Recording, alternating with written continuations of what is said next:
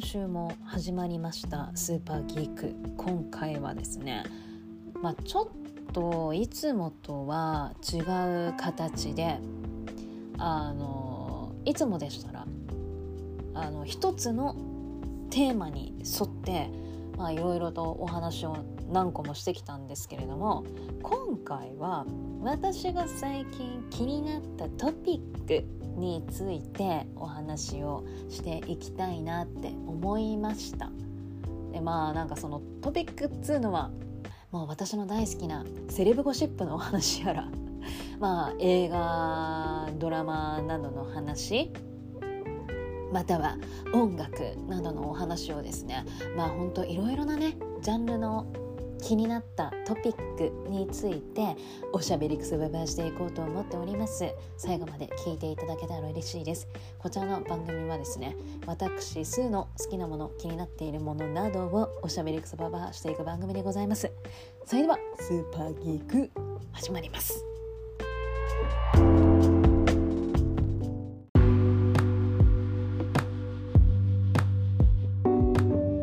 先ほどもお話ししましたけれどもあのまあいつもでしたら一つのテーマを決めて、まあ、それに沿っていろいろとお話をしているんですけれどもあの今回は、えー、ちょっと変えてみて、まあ、今話題になっているトピックの中から自分が気になったものをピックアップしていろいろとねおしゃべりくそばばしていこうと思っておりましてで自分がねすっきりするまでおしゃべりをしていこうと思いますのでまあちょっとね長く感じてしまう方もいらっしゃるかと思いますけれども最後までお付き合いいただけたらなと思います。ではまずはですねエミー賞の授賞式が最近行われまして、えー、受賞された方のニュースっていうのがいろいろ入ってきましたけれどもやっぱその中でもねアジア人初の主演男優賞を受賞いたしましたイ・ジョンジェさん。びっくりしましたよ。アジア人がね取る日が来るんだなっていうのが大げさに言ってしまうかもしれませんが自分の生きている間にアジア人が受賞する日が来るなんてっていうなんかねもうそんな気持ちです私は。なんかあの中高の頃にワーワー入ってる友達に頼んであのグラミー賞とかアカデミー賞ね録画してもらって見ていたんですよ。でやっぱ見てると欧米の方が受賞するっていうのが当たり前の風景で日本まあ私見ながらね日本人がこの舞台立つことあんのかなとかアジア人が立つことなんてないかもしれないななんてうん十年前思っていたんですけれども。いやそんな時を経てアカデミー賞で作品賞を受賞したりグラミー賞でねバンターがノミネートされてパフォーマンスする日が自分の生きている間に時代がこんな変わるんだなっていうのをねほんとここ数年まあ全て韓国なんですけれども。でもまあ韓国がねこういった歴史を塗り替えるっていうのも想像していなかったのでいやなんかほんと時代って変わるんだなっていうのをここ数年ほんとつくづく感じております。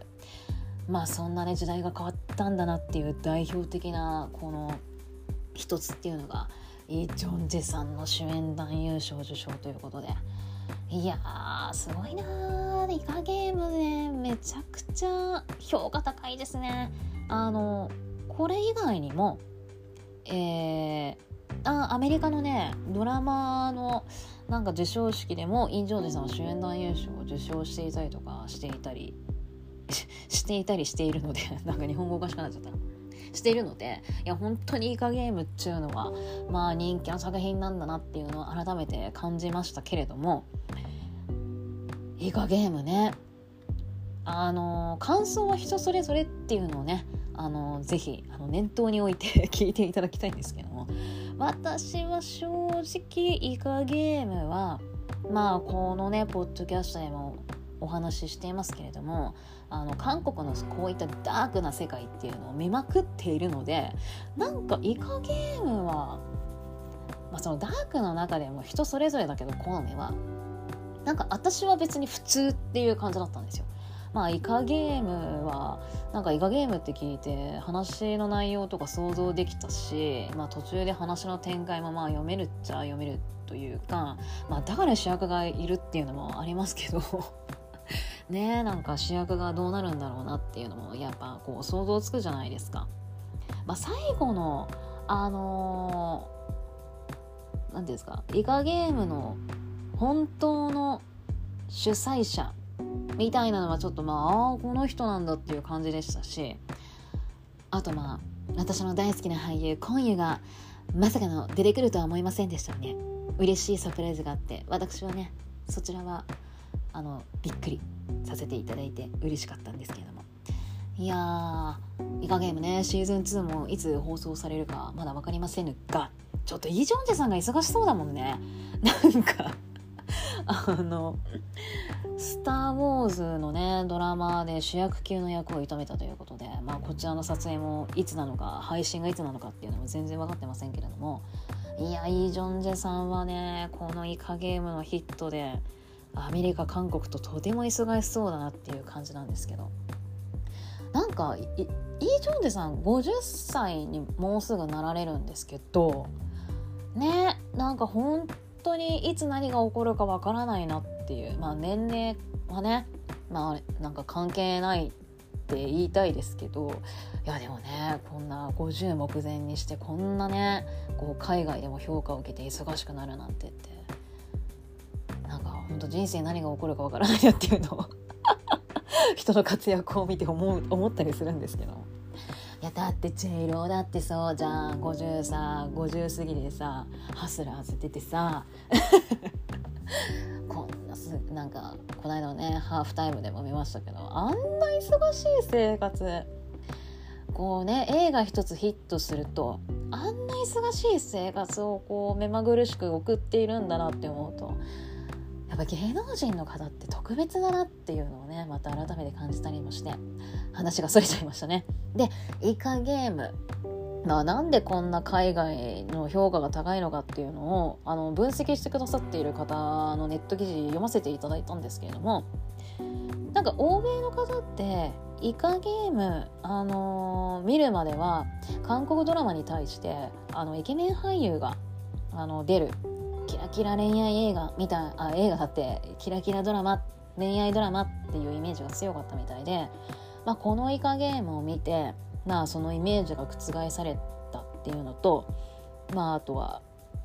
まあ、分かりやすい話の内容だったってまあ他にもいろいろ理由があるんですけども、まあ、ざっくばらんにお話をすると、まあ、なんかそういったのもあってあのーこちらのイカゲームっていうのが、まあ、ヒットしたというお話もあったりとかして興味深かったんですけれどもそうあとは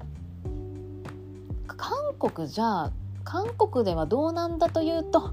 まあ、韓国はなんかそのやっぱ欧米のその海外の評価に比べたらまあそれほどなんかこう盛り上がっているわけでもないっていう言い方もちょっとあれですけれどもなんか普通というかうん、なんかドラマ好きの方がこう意見を言う掲示板っていうのがあるらしいんですよね。なんかそういうのとかまあそれについてなんかお話しされている方とかいろいろ見てみると日本のあのある漫画の内容と一緒じゃんっていう人もいたりとかして、ね、私はその漫画読んだことないのであこういう内容の、あのー、漫画だったんだっていうのをその時知ったりとかしたんですけどあだからあの漫画は人気なのかななんて思ったりもしましたがそうなんかそういうのもあったりとかあとどうなんですかね。やっぱり私みたいに韓国のダーク映画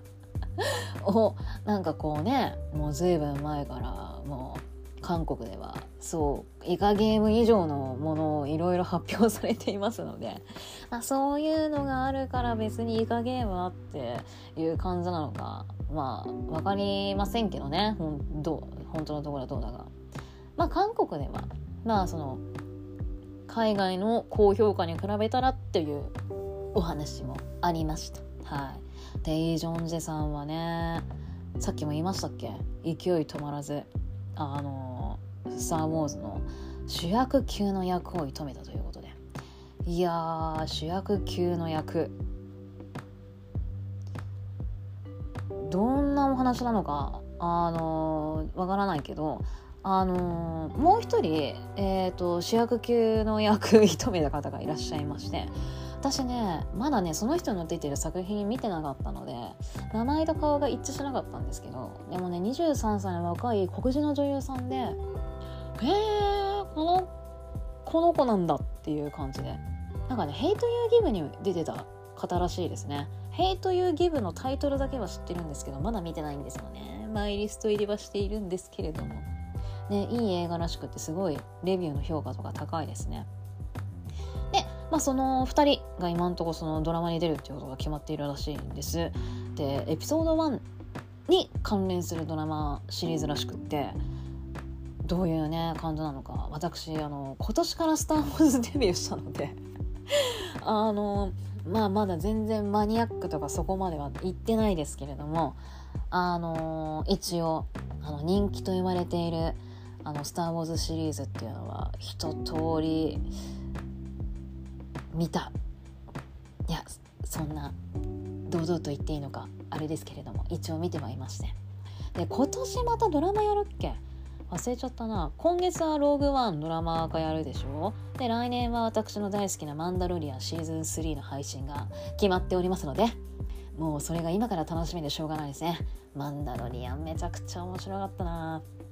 でまたねあのいつも通りにあの制作が進んでいるのであればまた監督がねあのエピソードごとで違うのでまた新しく監督新しい方を起用して撮影をしているのかあの今まで監督した方がまたやるのかっていうのもまだ分かってないですけれども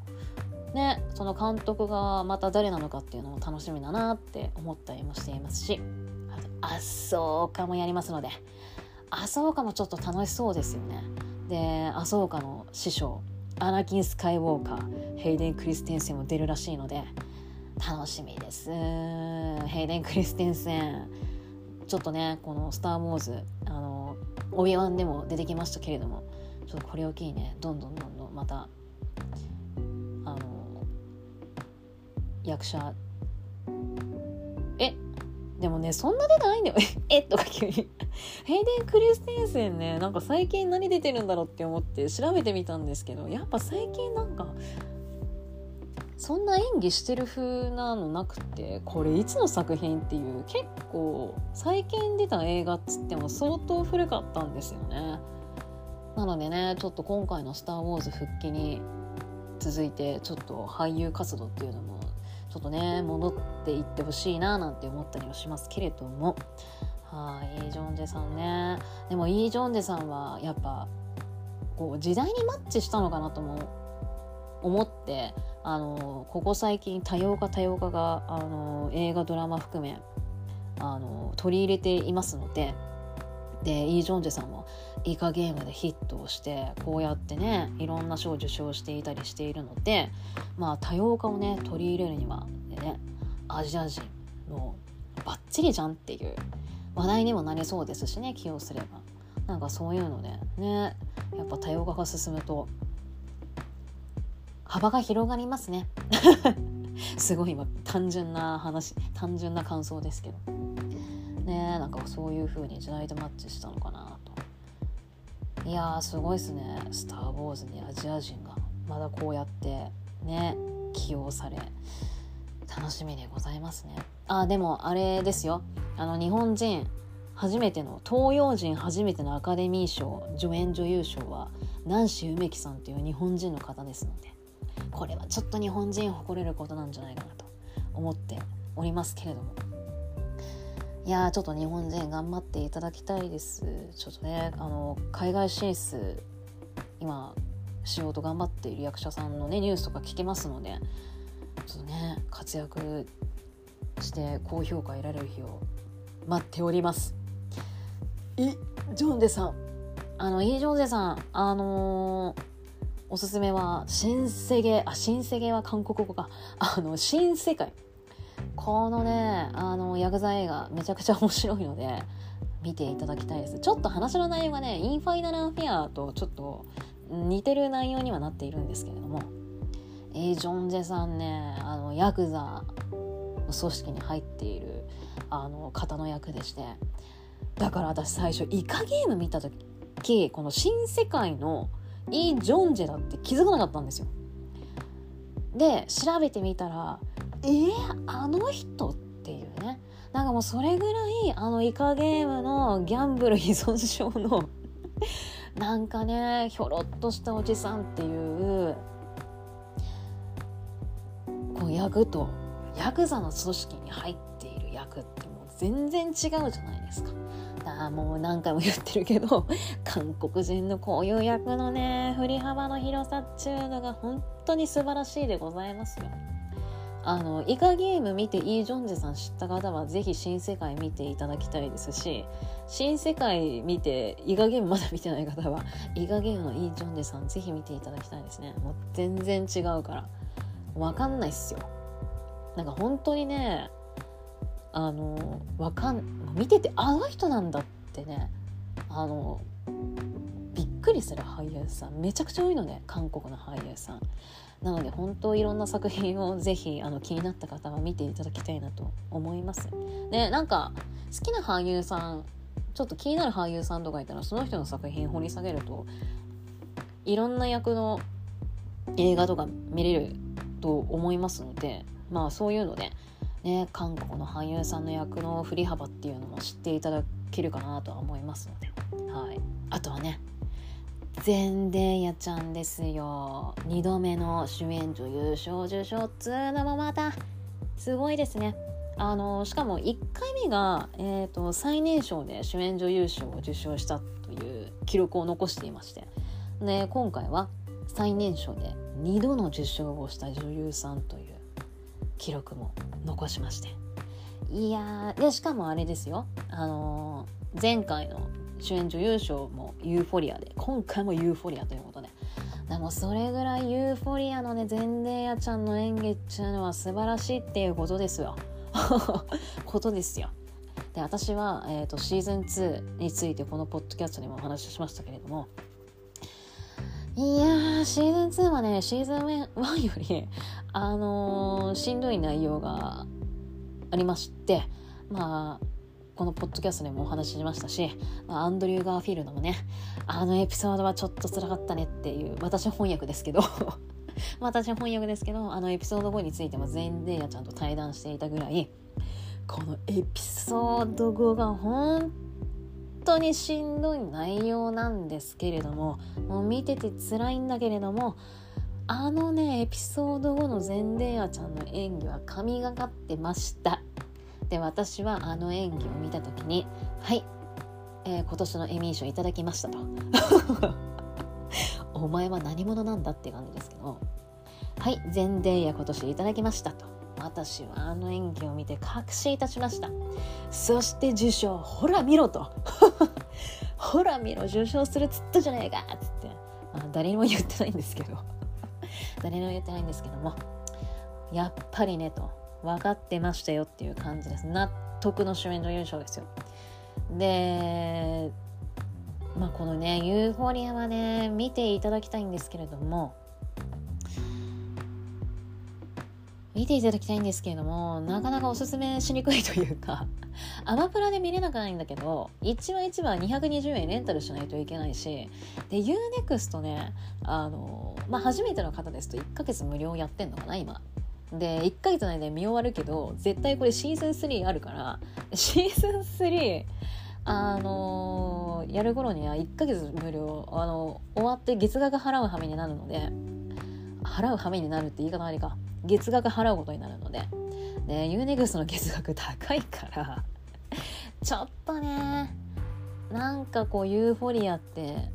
なんか見やすい方法っつうのがまあなかなかうんっていう感じなんですけれども。いやでもねあのー、見てほしいですユーフォリアは。あのー、ゼンデアちゃんやっぱスパイダーマンドゥーンとまあこう有名なね作品に最近出てますけれどももうあのスパイダーマンとドゥーの演技を見てゼンデーヤちゃんの演技満足しないでいただきたいですね。ほんとそれぐらいユーフォリアのゼンデーヤちゃんの演技っていうのは本当に素晴らしいですしなんかゼンデーヤちゃんも本当体張って演技してるなこう役に入り込んであのちゃんとルーという役柄をゼンデヤちゃんは演じているんですけれども本当それと向き合って彼女はあの演技してるんだなっていうのがね本当にわかる作品になってますのでまあどっちの方法を取るかなんですけれどもまあ是非ユーフォリアね見ていただきたいですね。いや納得でございますよ。でノミネートされた方の中にえーと、ザ・モーニングショーのリース・ウィザースプーンも入っていたんですけれどもこのねモーニングショーはシーズン2での、えー、ノミネートでしてリース・ウィザースプーンでねこのリース・ウィザースプーンもノミネートされるのも納得の演技でしてあのリース・ウィザースプーンシーズン1はどちらかというとジェニファー・アニストンを中心にやっぱりドラマ展開っていうのがあったんですけどシーズン2はねわりかしリース・ウィザースプーンにフォーカスされた話の展開になっているのでなのでやっぱこうねリース・ウィザースプーンノミネートされたっていうのはやっぱりねやっぱあのリース・ウィザースプーンもねあの役からねあの役しかもあのモーニングショーシーズン2にこのリース・ウェザースプーンに次々といろんなことが起こるのでなんかリース・ウェザースプーンも演じてて大変だったろうなとかいろいろ思っちゃったんですけどでもなんか本当いろんなことを乗り越える役柄だったのでなんかねリース・ウェザースプーンの演技っていうのも輝いていたかなっていうのは思いましたしあと「ザ・モーニングショー」は本当に面白い作品なのでこちらはね AppleTV オリジナル作品なので AppleTV でのみしか配信されてないんですけれども AppleTV はですね初めて入る方1年間無料なのでこれはねおすすめしやすい。まあその間にシーズン12と見れますしまだねシーズン3配あの制作決まっているんですけれども配信がいつなのかまではまだ発表がないので1年の間にねあの配信してくれたらラッキーなんですけれども。いやでもね本当に私はそのシーズン2あの1年間無料の間に見たんですけどもいやシーズン3あるってなって。あの私はねそれシーズン3続きがあるっていうのをシーズン2の最後を見て、えー、まあ気づいた時にあアップル TV 月額払うぞと もう心に決めたぐらいですね。モーニングショーは非常に面白い展開になってますしあのあこのポッドキャストで話してますね、まあ、ジェニファー・アニストンがいつもねちょっとコメディ系の映画とかに出ているあの印象が強かったのがこの「ザ・モーニングショーでガラリともうあのイメージチェンジしていましてあジェニファー・アニストンってこんな演技もできるんだって、まあ、上から目線の言い方になってしまいましたけどなんかそれぐらいすごい新発見できるあの作品にもなってますしあのねちょっと今話題のあのいろんなトピック社会のトピックっていうのもこの中にも入っていますので、まあ、見てて面白いしストーリー展開もテンポいいのでおすすめですね。で私このエミー賞でめちゃくちゃ嬉しかったのがコールマン・ドミンゴがねユーフォリアで、えーとゲスト俳優賞を受賞してるんですよ。これがめちゃくちゃ嬉しくって。だってあのユーフォリアのコールマン・ドミンゴめっちゃ良かったもん。私あのコールマン・ドミンゴ演じるアリがもう一番好きなキャラクターでしてあのユーフォリアでアリしか信用していないぐらい 好きなキャラクターの一人なん一人なんですよ。好きなキャラクターの一人だって。好きなキャラクターなんですよ。だってこう アリしか信用してないから。もうそれぐらいアリっていうキャラクターが大好きででもほんとねちょっと今でも思い出すと泣きそうになるぐらいこのねコルマン・ドミンゴのアリは本当によくって。であれなんですよね。あのこのポッドキャストにもお話ししましたけれども、まあ、あのルーがそのドラッグ中毒にまた結構ハマりだしてしまってでアリは仲良くまあ仲良くしてたというか気気をねあの結構気にかけてくれててあのルーのこと見守ってくれていた一人なんですよ。でまあまたねちょっとルーがねドラッグ中毒にはまってどうしようもなくなってしまったので突き放したんですよね。で突き放したんですけれども、まあ、ルーが、えーと、反省をして、ね、アリに電話を泣きながら電話をかけて「あの時はごめんなさい」っていうのを謝る電話かけるんですよ。でそれでアリが許してあげるっていうこのね心の広さがマジで泣けるんですよ。で私はそのゼンデーちゃん演技演じるルーと一緒にもう見ながら大泣きしましてあやっぱりアリしか信用できないなっていうのをねその時また実感したんですけれども。あのねそれぐらいねちょっとコールマンドミンゴの演技ぜひねやっぱユーフォリア見なきゃダメだな。コールマンドミンゴのあのアリの演技もねぜひ見ていただきたいですね。本当にアリ最高なので。いやほんとこの受賞は嬉しいですよ。でまあいろいろね私びっくりしたんですけどノミネート作品見てたら私ここ最近ドラマ見てると思ってたんですけど全然知らないタイトルの作品が多くてびっくりしてえ私ドラマ見てねえなーとか思って。であこらこらこらと。あこらこらこらってやるんですけどあの海外って早いじゃんって。日本より先に放送されているだけなんだと思って。調べたら全然日本で配信されてるドラマ多くて。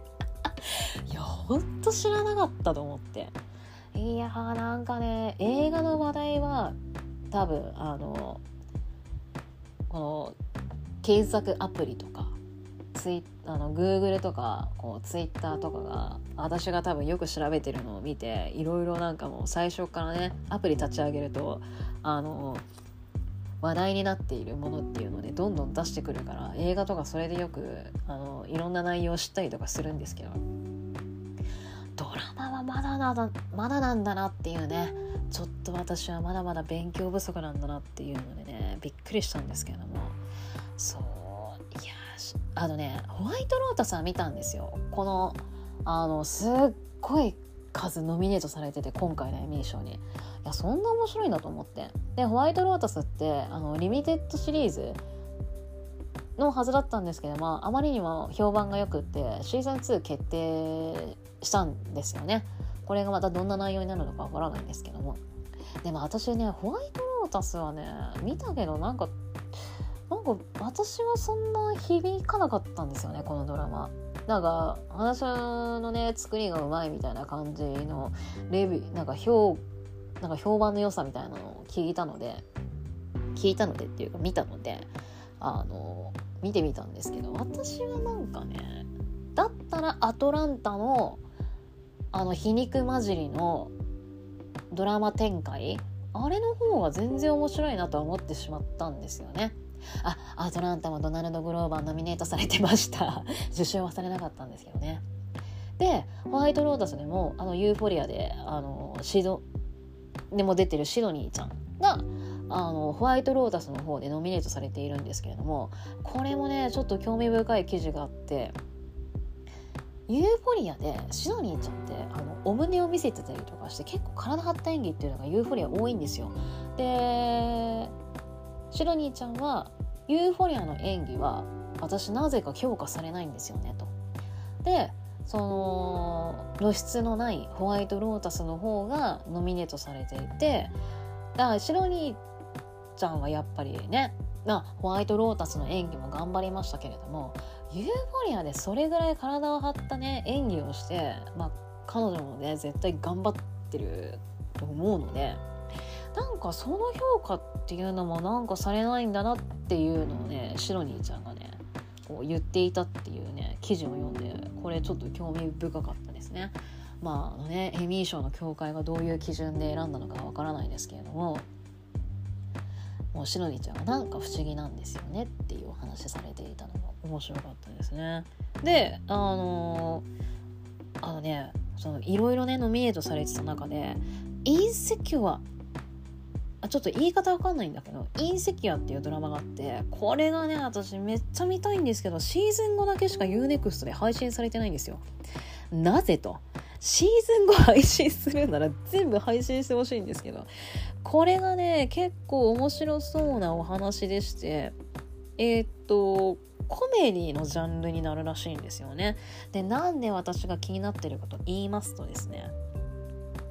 なんで気になっているのかと言いますとあのねメリーナ・マツーカスっていう方が監督と制作総指揮っていうのをされているんです。このメリーナ・マツーカスさんってな誰ですかって言いますとあのねクイーンスリムの映画の監督された方なんですよ。でねクイーンスリムはねの私黒人差別の映画っていうのはまあ何回か見ていますけれども久々にこのクリームスリムを見て来るものがあった。泣いた。なんかそれでねであと映像もおしゃれなんですよ。でなんかすごい映画見たなと思って。でその方を調べてみたらドラマをね監督されているってていうのを見たんですけどこれが配信されてねということですっごい気になってるんですけどちょっとどっかまた配信してくんないかな？アマプラでねシーズン1とか配信したらしいんですけど終わってしまったみたいでめっちゃ気になってんだよな。してくんないかな？隕石は今一番見たいドラマなんですよでもいきなりシーズン5見て面白いのかな？まあなんかそんな感じでですね、えミーショいろいろ思ったことっていうのを。すっごい長く喋ってるけど、まあ、思ったことっていうのを、えー、一応ねベラベラお話しさせていただきました。はい。ということでここら辺でエミー賞の話題を終わりにして 次の、えー、気になったトピックに移りたいと思います。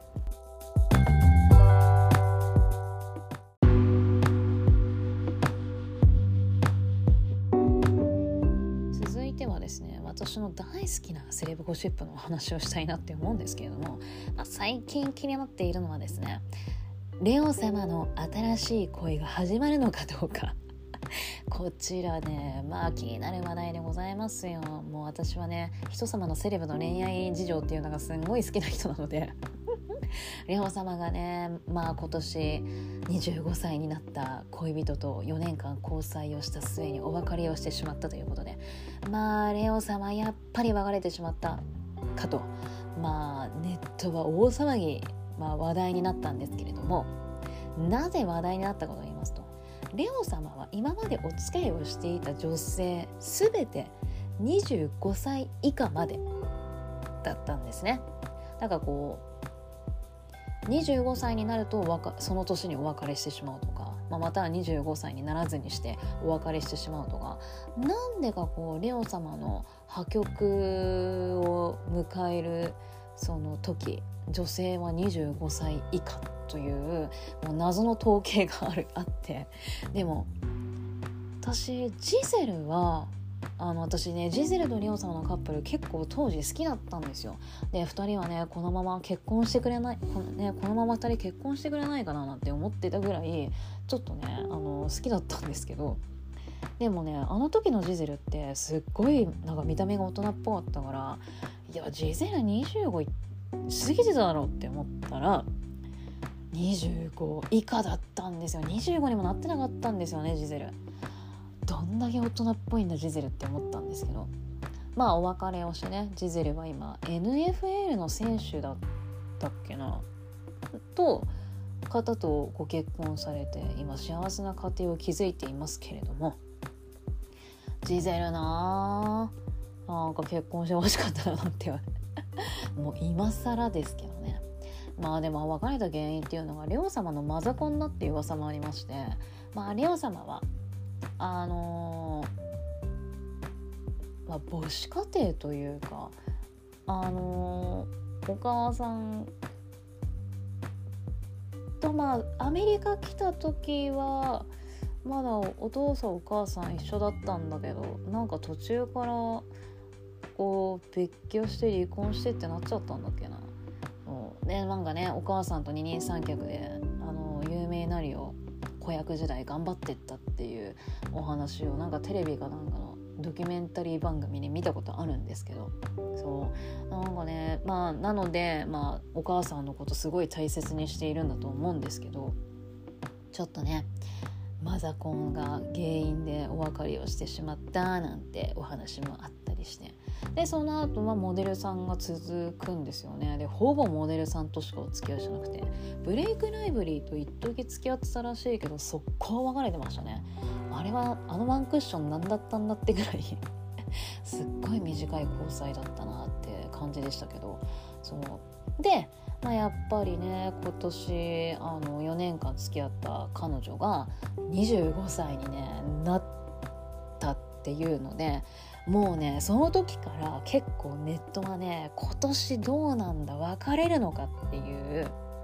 もう彼女が25歳になった途端にそんな記事が出るっていうね。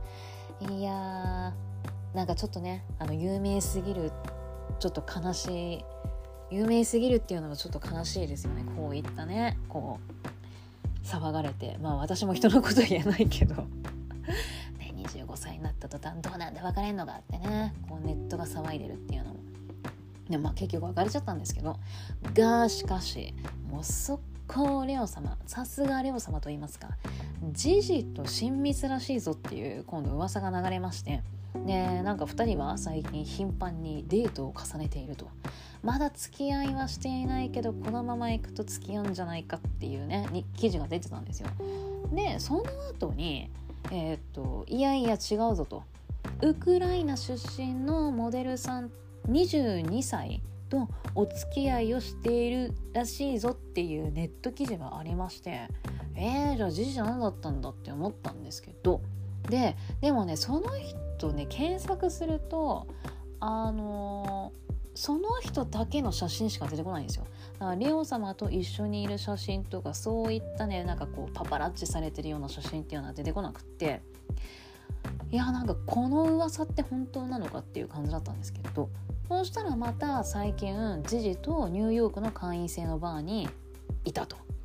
でこれは何人かと一緒にまあ、あのお店をね訪れていたらしいんですけれどもまあその中でも2人は親密そうでしたというお話でして、まあ、これも写真上がっててなんだっけなレオ様の手がなんかジジの太ももらへんに置かれていたちょっとこれは親密なんじゃないかっていうネットが記事が出ててはっはーと。あのウクライナ出身のモデルさんはちょっと嘘っぽいなっていう感じに私の中ではなりましてまあジジとどうなることやら。でもしジジと付き合うのであれば、まあ、ジジは今27歳なのでいやそれでもまだジジ27歳なんだっていう感じですよね。なんかもう昔から知ってるからもう31点かなって思ったらまだ27歳でした。でまあお子さんももう一人いますのでまあそうそうそう。で年齢の話に戻すとえー、ジジは27歳だからまあね今まで25歳以下としか交際をしないって言われてきたレオ様のこのね肩書きといいますかこれが取っ払えると。まあどうなんでしょうっていう感じなんですけれども。ねまあそのジジもね全員と別れて結構え1年ぐらい？まだ1年ぐらいのかな？なんかもういろんなネット記事が出てもういろんなねなんかセレブゴシップ追っちゃっててもう記憶が曖昧なんですけど。全員とね別れちゃったかって感じですけどあのカップルもずっと付き合ったり付き合ったり別れたり付き合ったり別れたり繰り返しててでまあそんな中うーわ子供生まれたんだっていう感じでびっくりしでまさか全員がねじじのお母さんに暴力を振るったっていうのが原因で別れたっていうのは衝撃でしたけど全員そんなことする人なのっていうねすごいびっくりしちゃいましたけどね。そうなのでまあ2人の今後も気になるところではございますけれども。いやあとリオ様のねあの話題でちょっと気になったのがティモタン。ティモタンとレオ様はドントルックアップで共演をしたんですけれども。なんかティモタンがねそうなんです。あのティモタンがあのブリティッシュボーグで初めての男性の表紙を飾るという初めての男性の表紙。なんかブリティッシュ・ボーグって今まで女性が表紙を飾っていたところティモタンが初めての、えー、男性として表紙を飾るということでもう名誉ある。名誉ある出来事が起こったんですけれども、えー、こちらの、えー、ブリティッシュ・ボーグはですね是非私も買いたいと思っているんですけれども明日発売になるのかイギリスだと。なのでどう買おうか私は今ねいろいろとなんか方法はないのか考えてはいるのですがそうなんですわ。来ちゃったよと。来ちゃったよっていうのはしかもティモタンのこの、えー、ブリティッシュ・ボーグの撮影したのがスティーブン・マイゼルです。私スティーブン・マイゼル結構ねあの好きなフォトグラファーで。なのでうわスティーブン・マイゼルが撮ったティモタンじゃなおさら欲しいななんて思っていて。であの何ですか？あの撮影のテーマっていうんですかね？なんかこうあのボーンオールでも80年代のボーンオールって80年代が背景になっている作品らしくってなんかそれにちなんでなのかちょっとねこう昔のそのロックスターみたいな感じの写真になってるっていうのなんかで見たんですけどまあちょっとねコンセプト間違ってたらごめんなさいっていう感じで。はい。でそのブリティッシュ・ボーグのインタビューであのレオ様にえっ、ー、となんかハードドラッグとハードハードドラッグの使用はしない方がいい。もちろんしちゃダメだけど。ハードドラッグの使用はしない方がいい。あとスーパーヒーローものの映画に出ない方がいいっていうアドバイスをもらったっていうのをなんかこうティモタンがね話してたらしいんですよね。でえー、なんか結構リオ様とそんな話をするなんかするんだっていうかなんかその「ドントルックアップ同じシーンにはいるんだけどなんかあの会話を交わすっていうシーンがなさすぎてなんか2人こう親密感あるよなんかある感じが映画からそんな伝わってこなかったから。あでもそうなんそうだよね。一緒に撮影してたんだから仲良くなるわなって思いましたけど。そうなんかそんなアドバイスもらったらしくって。であのティモタンとあのレオ様はですね今年のコーチェラでもあの一緒にあの過ごしていたりっていうのがございましてあの VIP 席でなんかこうレオ様とトビー・マグワイアね。もうこの2人昔から仲いいんですけども。あのこの2人確かねあれなんだよな。なんかめっちゃ仲良くって。あのねレオナルドディカプリオ。あのねプッシーポッセっていうね豆っていうのを作ってもうめちゃくちゃ遊びまくってたんですよね。これがまあねすごくって すごくってっていう言い方もあれですけど。なんかねまあ女の子とね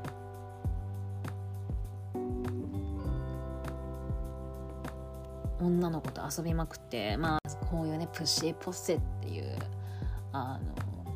のを2人で作っ名前をね作ってしまうぐらいそういうププッシーポッセっていう こうななんですかチームななんて言い方したらいいんでしょうかを作るぐらい、まあ、2人はね昔から仲がいいんですけれどもでもなんかレオ様がコーチら行くんだって感じですけどね。なんかなんかそういうパーティーとかなんかプライベートそんななんか出歩かそうなまあ私の勝手なイメージだけどあと飛びまぐれもコーチラコーチラっていうなんか見た目がなんかすごいおとなしそうな人に見えるからなんかこんなねあのコーチラっていうこんな大きいフェス行くんだとは思いましたけどまあティモタンもねあのその2人のいる VIP 席に合流してなんかおしゃべりをしていたらしいんですけれども。いやティモタンどうなんですかね。ねちょっとねハードドラッグの使用のニュースとかっていうのはちょっとなんかイメージダウンにもつながるし。ねなんかやめといやめといてねっていう感じですけど。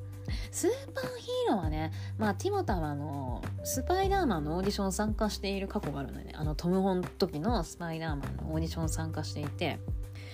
あのまあ今トム・ホが演じたのであのまあもちろんティモタも落選してしまったということなんですけれどもどうなんですかね？なんかあのティモタのピーター・パーカーってあんま想像できないですよね。やっぱトム・ホのピーター・パーカーがねやっぱマッチしすぎてて。いやティモタンのピーター・パーカーっつうのはやっぱこうピンとこないんですけれどもあのやっぱあのスタッフのねあのスパイダーマンの裏側の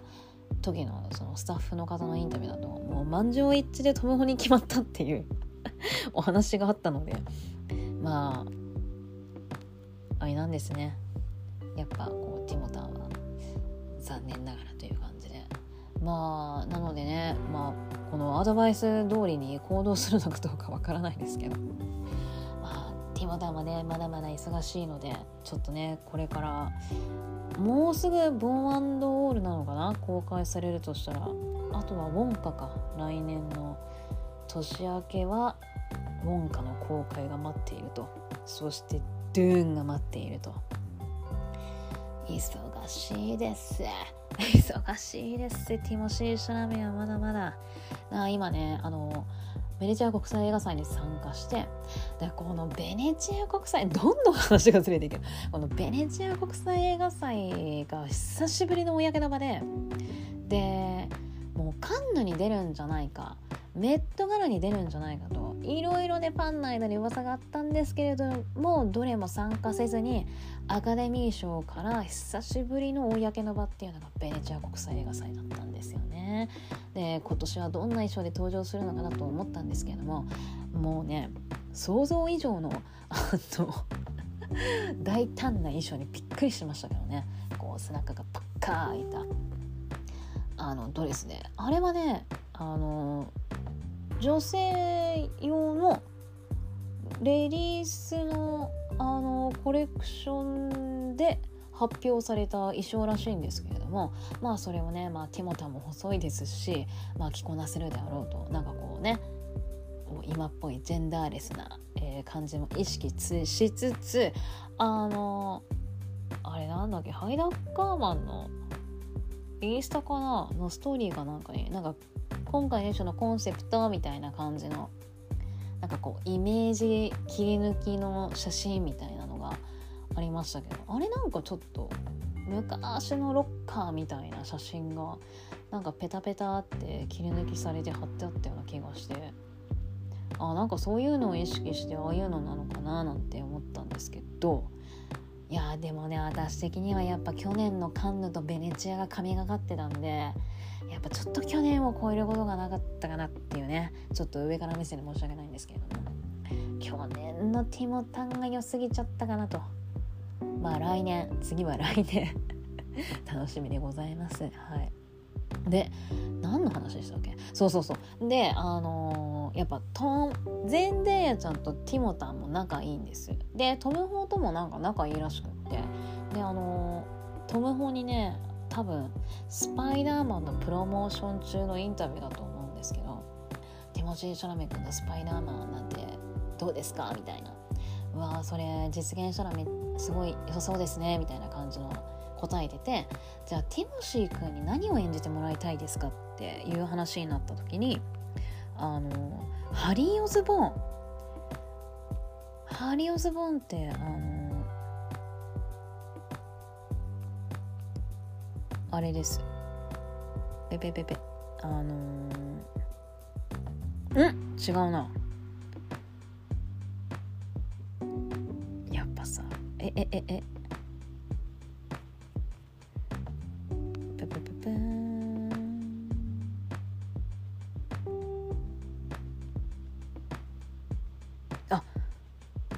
やっぱいいのか。ハリオズボン。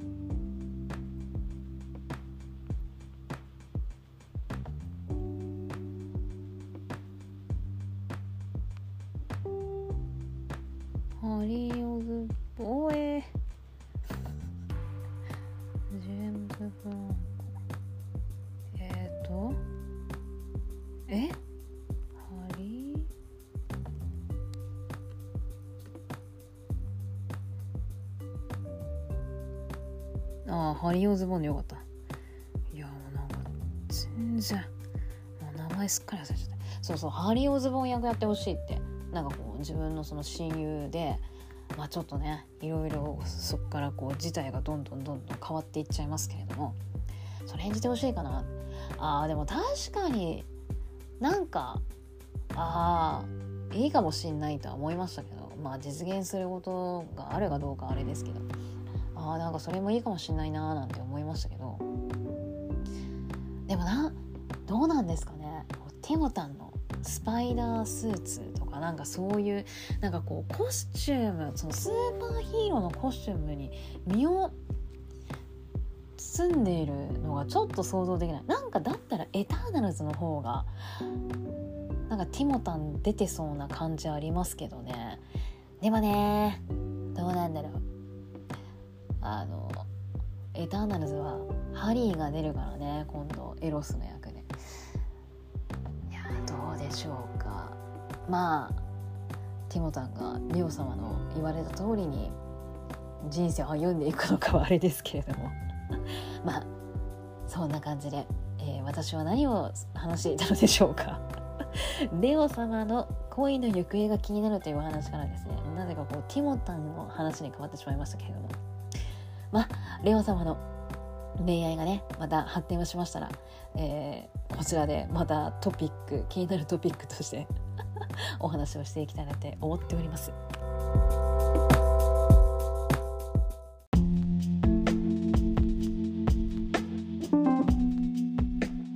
恐ろしいですあの気になるトピックっていうのをね4つあったんですけれども